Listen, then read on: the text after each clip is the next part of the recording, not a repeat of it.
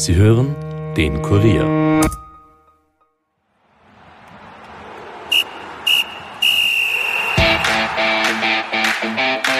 Aufatmen bei den Wiener Großclubs. Sowohl Rapid als auch die Austria gewannen am vergangenen Wochenende ihr erstes Bundesliga-Saisonspiel. Die einen eher mit Bauchweh, die anderen sehr souverän. Mit dem Kollegen Alexander Huber spreche ich über die Lage bei Rapid und was von der Austria und dem LASK in den Europacup-Rückspielen zu erwarten ist. Mein Name ist Steffen Berndl und ihr hört die sechste Episode der Kurier Nachspielzeit. Nachspielzeit, der Fußball-Podcast von und mit der Kurier Sportredaktion.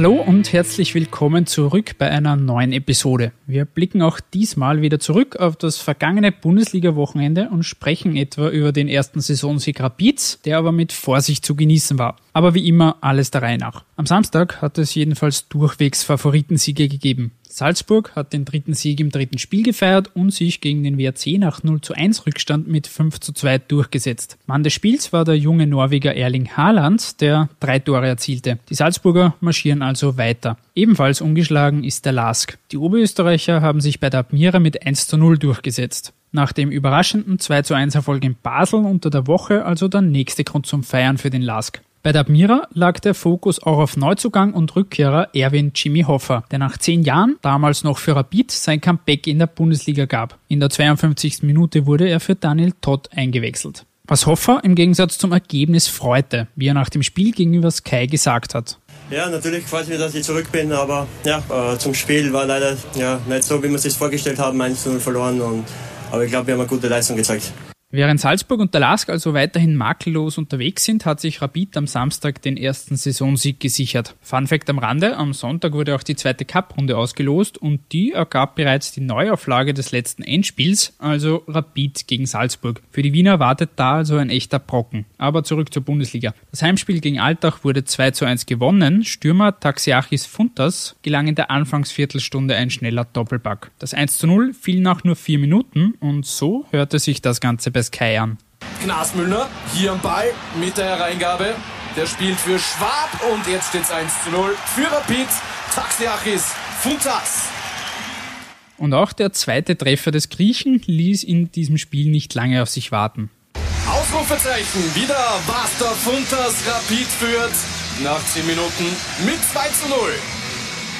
Da Altach aber nicht aufsteckte und Rapid sich alles andere als souverän präsentierte, wurde es in der Folge noch einmal spannend. Die Wiener retteten das 2 zu 1 aber über die Zeit. Dennoch gab es nach der Partie Pfiffe von den eigenen Fans, sprich die Leistung der Wiener war auch in Runde 3 nicht unbedingt berauschend. Wie aber fällt die Bilanz von Rapid-Trainer Didi Kübauer aus? Ja, glaube für die Zuschauer war es, war es äh, sehr unterhaltsam. Für die Trainer, glaube ich, war es äh, ein harter Kampf. Ich glaube, äh, wir haben es selber schwer gemacht. Wir haben viele Möglichkeiten gehabt zu weiteren Toren, haben aber auch äh, Chancen zulassen. Ich glaube, äh, für schwache Nerven war das sicher nicht. Den Trainer hat dabei vor allem das Auftreten und das Zweikampfverhalten seiner Spieler gestört, wie er gegenüber Sky gesagt hat. Nee, wir haben überhaupt keinen Zugang auf die erste Halbzeit. Es war so, dass äh, äh, Alltag eigentlich das Spiel wirklich schön spielen können. Wir haben in die Zweikämpfe hat es uns nicht gegeben, muss ich ganz ehrlich sagen. Also wir haben da wirklich äh, keine Präsenz gezeigt und äh, haben natürlich ganz gute Aktionen nach vorn gehabt, aber es war einfach vom, vom Auftreten, von der, von der physischen Präsenz war das zu wenig. Auf die Pfiffe der Rapid-Fans nach dem Spiel angesprochen, meinte Kübauer schließlich Folgendes. Na, ich glaube, wir haben es sehr interessant gemacht. Also wir, wir haben das nicht so gewollt, muss man sagen. Und uh, ich glaube, dass es nicht unser bestes Spiel war. Wir haben gewonnen, das ist das Beste an dem Spiel, die drei Punkte.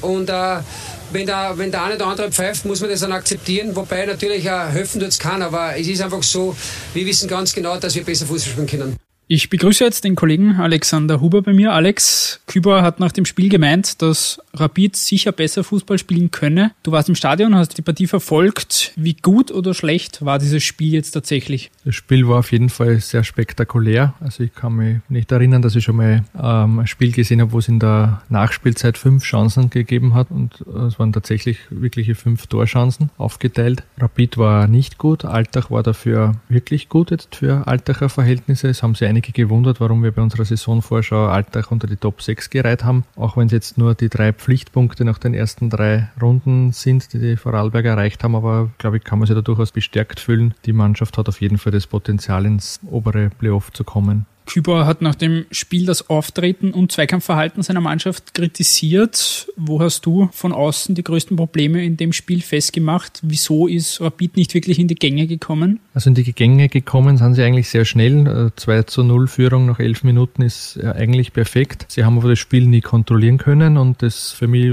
unter Anführungszeichen Lustige war, dass Alltag eigentlich so ein bisschen ein Barisic-Fußball, wie man es von früher von Rapid gewohnt war, gespielt hat. Sehr dominant, viel Ballbesitz, äh, schön herausgespielt verspielte Chancen und Rapid hat sie dann eigentlich auf, auf schnelle Konter verlegt, ohne trotzdem defensiv sicher zu stehen. Das ist dann halt ganz schlecht, wenn man tief steht und trotzdem viele Chancen zulässt. Ähm, ja, das ist ähm, dann für ein Heimspiel, auch wenn es äh, gut ausgegangen ist aus Rapid-Sicht, aber dann wahrscheinlich auch der Grund, warum, warum viele Leute dann sehr unzufrieden waren. Taxiachis oder kurz Taxi Funtas hält jetzt bereits bei drei Treffern. Überrascht dich, dass der Grieche jetzt zum Saisonstart schon so eingeschlagen hat? Also mir überrascht überhaupt nicht, dass er eine gute Rolle spielt. Ich habe ihn, ähm, weil ich dort oft bin, auch in St. Pölten genau verfolgt und habe mir auch gedacht bei der Verpflichtung, dass das ein kluger Schachzug ist, vor allem ablösefrei. Ich hätte aber geglaubt, dass er ähm, eher Räume aufmacht und dann vielleicht die anderen Tore schießen. Also klassischer Goalgetter ist er ja nicht. Aber dass er gut zu Rapid passt und vor allem auch zu dem Fußball Fußball, den der Didi Kübauer bevorzugt, das war mir schon klar. Jetzt hat der Rapid in den letzten Jahren immer ein gewisses Stürmerproblem. Da waren es immer die Mittelfeldspieler, die die besten Torschützen im Team waren. Der letzte, der regelmäßig und viel getroffen hat, war Robert Beric. Das ist jetzt schon wieder fünf Jahre her. Traust du Funtas zu, dass der da in die Fußstapfen tritt? Also ich kann mir nicht vorstellen, dass auf eine Quote wie der Robert Beric kommt. Dazu ist er, glaube ich, auch nicht der Spielertyp. Aber was Rapid sicher noch sehr helfen wird, ist, dass er extrem vielseitig ist. Also ich rechne langfristig auch damit, dass er vielleicht eher im offensiven Mittelfeld zum Einsatz kommt. Wenn dann, da darf man auch nicht zu ungeduldig sein, aber wenn dann irgendwann einmal Koya Kitagawa ein Teil des Rapid-Spiels wird und, und das spielt er auch sehr gerne. Das hat er in St. Pölten auch gut gespielt. Lustigerweise sehen ihn viele am Flügel, wo er eigentlich selbst nicht so gern spielen wird. Aber ob er jetzt ganz ganz vorne spielt oder hängende Spitze oder auch ein viel arbeitender zentraler Mittelfeldspieler mit Zug nach vorne. Das kann er alles gut und äh, das wird Rapid helfen. Aber so einen klassischen Goalgetter, so wie es jetzt momentan aussieht von seiner Bilanz, sehe ich in ihm eigentlich nicht. Jetzt war mit Funtas der Stürmer-Matchwinner, gleichzeitig aber auch Torhüter Strevinger, der sehr gut gehalten hat und dem Rapid auch diesen 2 zu 1 Sieg zu verdanken hat. Sprich, im Tor und im Sturm sieht's eigentlich ganz gut aus. Auf welchen Positionen siehst du aktuell die Schwachstellen bei Rapid?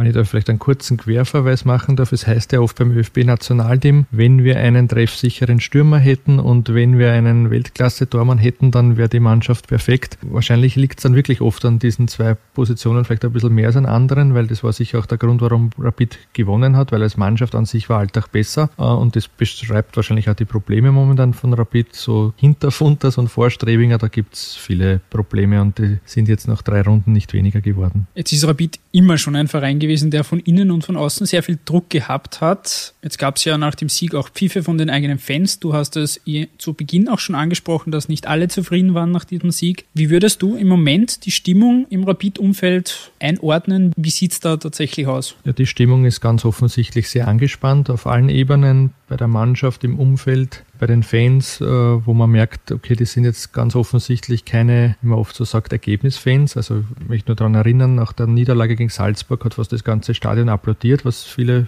für eigenartig gehalten haben. Gestern haben zwar jetzt nicht alle, aber doch auch einige gepfiffen nach einem Sieg. Das heißt, es geht vielen im Publikum jetzt nicht nur ums Ergebnis, sondern auch um die Art, wie gespielt wird und wie der Auftritt ist. Äh, und das, was in der Tabelle dann zählt, diese Punkte, die gestern gemacht wurden und gegen Salzburg nicht, das ist halt für einen Rapid-Zuschauer oder für die meisten nicht alles. Generell ist einfach eine Unruhe da und das merkt man ja auch. Ich glaube, wir reden jetzt dann eh nur kurz drüber, auch der Präsidentschaftswahlkampf. Jetzt werden die Listen abgegeben und das ist ähm, einfach ein, ein, Thema, das auch den Verein begleitet, egal ob das jetzt gewollt ist oder, oder nicht. Das ist einfach so, weil da eine ganz wichtige Weichenstellung ansteht und das spürt man, also egal mit wem man redet, alle haben jetzt nicht nur die, die, die Mannschaft im Kopf, sondern da geht es irgendwie auch gerade um die Zukunft von Rapid. Zum Rapid-Präsidentschaftskampf kommen wir eh gleich. Zum Schluss noch. Auf Rapid warten jetzt drei namentlich sehr schwere Spiele. Wir haben jetzt Sturm Graz diese Woche. Wir haben dann den LASK als nächstes und dann wartet schon das Wiener Derby bei der Wiener Austria. Sprich, sehr schwere Wochen kommen da jetzt auf die Rapidler zu. Siehst du den Verein aktuell schon dafür gerüstet, beziehungsweise wie richtungsweisend sind gerade diese drei Wochen jetzt auch, wenn man sich die Saisonziele anschaut? Also für die Tabelle würde ich sagen, es ist noch nichts richtungsweisend, weil es kommen dann nach der Länderspielpause einige Spiele, die dann unter sogenannte Pflichtsiege fallen. Das ist ja dann auch noch sehr lang und dann beginnt eigentlich erst der Europacup Herbst für die Gruppenstarter, wo es dann vielleicht auch einmal, sage jetzt einmal voraus, lehne ich mich aus dem Fenster, dann am Sonntag hier und da auch überraschende Ergebnisse geben wird. Und deswegen ist das jetzt nicht entscheidend, aber wie vorher angesprochen, die Stimmung ist angespannt und wenn da jetzt drei Konkurrenten, die, sage ich mal, ungefähr auf Augenhöhe sein sollten, allesamt besser wären als Rapid, na, dann, dann ist natürlich wieder, wird alles in Frage gestellt. Das ist halt dann einfach so und äh, darum bin ich auch schon sehr gespannt, wie die Spiele ausgehen. Ich traue mir da jetzt keine, keine Prognose machen. Rapid ist da momentan auch zu schwer einzuschätzen. Und jetzt kommen wir zum Präsidentschaftskampf. Du hast ja schon angesprochen, mit Krammer ist der jetzige Präsident im Bälde Geschichte. Es kämpfen aktuell drei Mann um diesen Posten. Wie ist da der Stand der Dinge im Moment? Also das äh, Formale ist jetzt so, dass äh, die Listen eingereicht wurden und äh, weiter geht's in dem, dass das Wahlkomitee jetzt die, die Pläne sichtet, die Personen checkt, sich zusammensetzt, überlegt, ist das gut für Rapid, wie, wie profund ist das, was da eingelangt ist und dann, das ist dann das Besondere, kommt's dann im September zu Hearings. Das heißt, da muss man dann wirklich äh, vor einer wie einer so einer Rapid-Jury bestehen. Das heißt, das Ganze kann noch ähm, sehr spannend werden, da kann sich auch noch einiges verändern und was was nach wie vor nicht ausgeschlossen ist, würde ich sagen, weil, weil das hört man auch immer wieder, wie das alle betonen, sozusagen ein, eine Kampfabstimmung, wissen alle, dass das kann den Verein massiv beschädigen, dass dann auch das Wahlkomitee äh, versuchen wird, mit vielleicht äh, diplomatischen Angeboten, dass man dann vielleicht doch noch eine Lösung ohne, ohne Kampfabstimmung findet, weil die Listen sind an sich alle mit, mit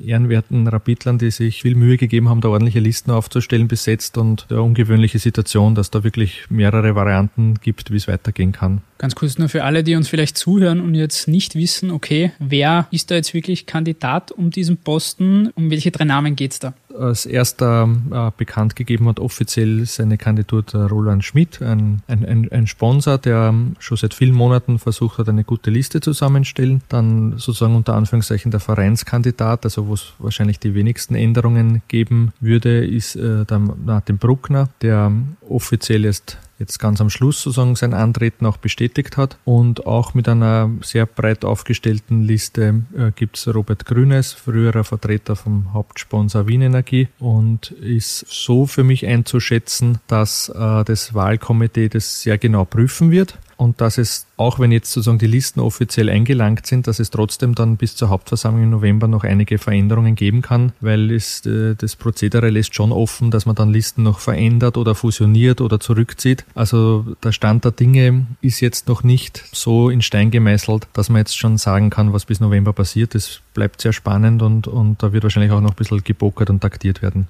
Bevor wir ja gleich noch einen Blick nach vorne werfen und kurz über die anstehenden Europacup-Spiele reden, wollen wir auch noch die Spiele vom Sonntag Revue passieren lassen. Da trennten sich etwa die WSG Tirol und St. Pölten mit 1 zu 1. Das große Highlight des Spiels war mit Sicherheit das Tor der Gäste durch Ambichel. Der hat nämlich via Fallrückzieher getroffen. Die erste Saisonniederlage gab es hingegen für Sturm Graz. Die haben im Steirer-Duell bei Hartberg den kürzeren gezogen. Ein Elfmeter hat nach 65 Minuten die Entscheidung für Hartberg gebracht. Sturm Sturmtrainer Nesto El Maestro war dementsprechend gar nicht zufrieden, sah aber auch eine Mitschuld bei Schiedsrichter Harald Lechner.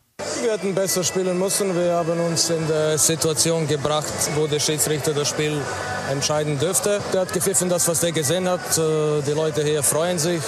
Wir fahren mit null Punkten nach Hause. So ist Fußball, aber unser Anspruch gegen Hartberg muss es sein, dass wir die Entscheidungen auf dem Platz treffen und ähm, dass wir nicht so ganz doof hier nach nach einer Fellentscheidung stehen. Während in Harzberg der Elfmeter für Diskussionen sorgte, gab es in Mattersburg gar keine Zweifel über den Sieger. Nachdem Rapid nun am dritten Spieltag den ersten Saisonsieg eingespielt hatte, zog der Stadtrivale die Austria am Sonntag nach und jubelte im Burgenland über einen 5 zu 1 Kantersieg. Das Sturmduo Christoph Mondschein und Dominik Fitz zeigte sich in Tor- und Spiellaune. Mondschein traf dabei gleich dreifach. Trainer Christian Ilzer wusste, wie wichtig dieser Sieg war, will das Ergebnis aber auch nicht überbewerten. Ja, zu euphorisch brauchen wir nicht werden. Wir brauchen auch nicht in Depression versinken und genauso brauchen wir jetzt nicht in Euphorie ausbrechen, sondern einfach dieses Ergebnis war sehr, sehr wichtig für uns, war gut für die Moral, war wichtig für unseren Weg. Das nehmen wir so mit, aber wir müssen genauso hart fokussiert und akribisch weiterarbeiten wie bis jetzt. Geht es nach Ilza, war jedenfalls auch in den letzten Spielen nicht alles schlecht. Der Sieg sei jedenfalls in dieser Höhe verdient, meint Ilza gegenüber Sky. Ich habe auch in den letzten Spielen Phasen gesehen, die, die schon in die richtige Richtung gegangen sind. Heute hat viel geklappt. Ich denke, wir hatten auch die richtige Spielanlage, wollten ein bisschen ökonomisches Spielen, haben uns natürlich auch, auch Räume angeschaut im Vorfeld, die wir ganz gut genutzt haben. Und die Mannschaft hat das top umgesetzt. Schlüssel war sicher auch die frühe Führung. Und ja, am Ende ist es ein 5 zu 1 Sieg, der auch in dieser Höhe verdient ist. So, der erste Bundesligasieg der neuen Saison ist also eingefahren. Nun gilt es für die Austria, sich auf das Rückspiel gegen Apollon Limassol in der Europa League Quali am Donnerstag vorzubereiten. Die Wiener müssen dabei eine 1 zu 2 Heimpleite wettmachen. Dass das schwer wird, weiß auch Ilza. Ja, es ist ein, ein völlig anderes Spiel. Wir müssen einen Rückstand aufholen und ja, müssen in, in das Spiel top vorbereiten auf das Spiel und mit voller Zuversicht und Glauben an den Aufstieg in das Spiel gehen. So Alex, wir wollen also jetzt zum Abschluss über den Europacup sprechen. Da steht ja am Dienstag erst das Champions League Quali Rückspiel für den LASK an und dann am Donnerstag, wie schon gesagt, die Partie der Austria. Der LASK hat ja in Basel überraschend mit 2 zu 1 gewonnen, die Austria muss ein 1 zu 2 umdrehen. Jetzt die Frage an dich, wie schätzt du die Chancen der beiden Teams ein? Wem traust du das Weiterkommen zu? Also ich würde mir so viele Mannschaften wie möglich im, in der Gruppenphase wünschen. Und ja, vier, vier wären dann schon großartig, also wenn die Austria das noch umdrehen kann. Ich kann nur aus eigener Erfahrung berichten, ich war zweimal äh, bei Rapid spielen als Journalist mit äh, im Sommer auf Zypern. Und auch wenn es jetzt oft so klingt, ja, das gibt's ja nicht, das sind Vollprofis, die müssen auch bei Hitze spielen können, aber das ist selbst zum Arbeiten auf der Tribüne war das, wenn man es nicht gewohnt war, extrem. Also die Hitze wird dort sicher auch noch, gerade bei 19 Uhr Beginnzeit, ein Faktor Faktor sein, der, sage ich jetzt einmal, gegen die Austria spricht. Aber vielleicht ist mit einem glücklichen Spielverlauf dann doch noch der Aufstieg möglich, während der LASK sicher durch den Auswärtssieg ähm, jetzt mittlerweile als Favorit gilt. Das ist eine, eine tolle Leistung, dass man gegen Basel als Favorit in ein Rückspiel geht. Trotzdem, der Marcel Koller, wir kennen ihn als Teamchef, hat sicher einen guten Plan und das kann auch noch sehr, sehr spannend werden. Aber ja, ich, ich sehe für beide Mannschaften noch Chancen. Würde es mir wünschen, wenn es irgendwie ausgeht. Wahrscheinlicher ist halt, dass dann ein eine Mannschaft aufsteigt. Das ist nach dem Hinspiel, muss man ganz klar sagen, mit einem Auswärtssieg dann der Lask. Wir lassen uns also überraschen, wer dann tatsächlich weiterkommt, wollen an dieser Stelle aber den Podcast beenden. Lieber Alex, wieder ein Dankeschön fürs Dabeisein. Ein Danke geht an dieser Stelle auch an Sky, die uns wieder ihre Interviews und Spielszenen zur Verfügung gestellt haben. Am kommenden Wochenende steht nun etwa das Topspiel zwischen Rapid und Sturm an. Da werden wir dann auch sehen, ob die Wiener auf den ersten Saisonsieg wirklich aufbauen können. Dazu gibt's etwa noch den Lask gegen Aufsteiger WSG Tirol oder die Austria gegen die Admira. Ich bedanke mich jedenfalls bei allen fürs Zuhören und würde mich freuen, wenn ihr uns abonniert oder uns eine positive Bewertung da lasst. Gerne natürlich auch beides. Wir hören uns bei der nächsten Episode wieder. Bis bald.